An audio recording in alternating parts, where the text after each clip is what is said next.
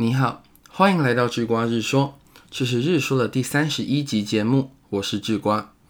世界各地的范围都出现过有关洪水的神话，像是被洪水所淹没的亚特兰提斯。在希腊神话之中啊，宙斯看到了青铜时代的人们十分残暴，决定用洪水结束青铜时代。那最著名的洪水神话，应该就是圣经中有关诺亚方舟的故事了。在这些文化之外啊，现在也有许多学者对这种洪水的故事进行研究。例如，他们发现呢，在苏美神话之中也有关于洪水的记载。有学者便将其解释为两河流域的不定期泛滥。这种泛滥造成的灾祸啊，通常都会造成一定程度的损伤。因此，洪水泛滥呢，就成为了苏美人不可磨灭的印记，载入了苏美神话之中。如果要把上面的说法延伸，借由苏美神话的诠释啊，我们或许可以说，曾经有一场席卷世界的大洪水，造成人类在各个神话之中有共同的洪水神话记载着。但这种神奇的事件呢，就交给老高的影片解释吧。今天智瓜会把讨论的焦点放在中国的洪水神话。关于洪水神话有一个特点，就是几乎所有的洪水神话。包括亚特兰蒂斯、希腊、苏美，乃至于圣经，对于洪水神话的诠释，大多采取相似的观点。由于人类的骄傲与自大、堕落，神明降下洪水作为对人类的惩罚。而这个观点呢，体现出来的是对人性的批评，也具备道德教化的意味。可是从中国古代流传下来的洪水神话就有些不同了。是一个具有许多色彩的故事。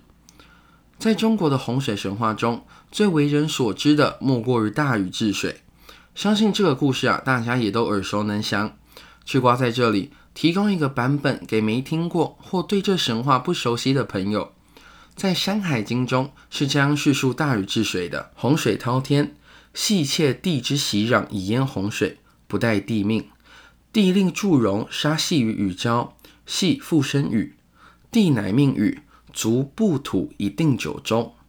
白话翻译过来就是啊，先民面对庞大的自然灾害，仍愿意拯救生民，做出牺牲与人类智慧的伟大。你发现这故事的特点了吗？跟其他洪水神话有所不同。这个故事啊，是在赞颂人类的牺牲与抗争精神。但故事到这边还没有完，这只是其中一个版本。在这个版本之中啊。系不系偷窃天地的息壤？这个息壤可是一个好东西啊！它是一个可以自动生长的土壤。系偷窃这个东西，确实是要让洪水能够被堵住，并不是基于自己的利益。在这个故事当中，系跟禹都是具有这种牺牲精神的人物，但在另一个版本就不同了。像是在《史记》里面呢，系就变成了一个坏人。首先，在一开始洪水来临时。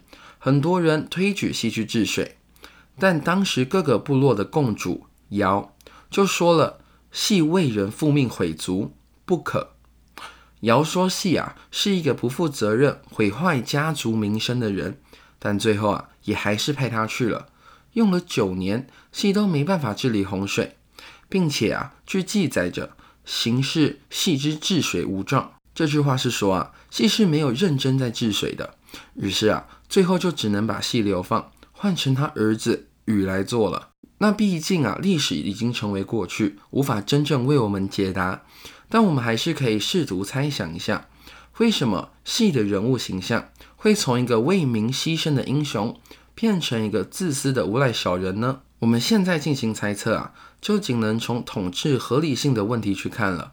为了体现禹的智慧与能力，透过戏的失败治水啊，就很容易树立。大禹青出于蓝而胜于蓝的形象，从而塑造啊大禹的魅力，肯定其统治的合法性。所以啊，从这里我们可以看出来，神话史书除了反映跟解释某些现象之外，也有可能会被后人因为各种原因而有所修改，而这就是我们应该注意的地方了。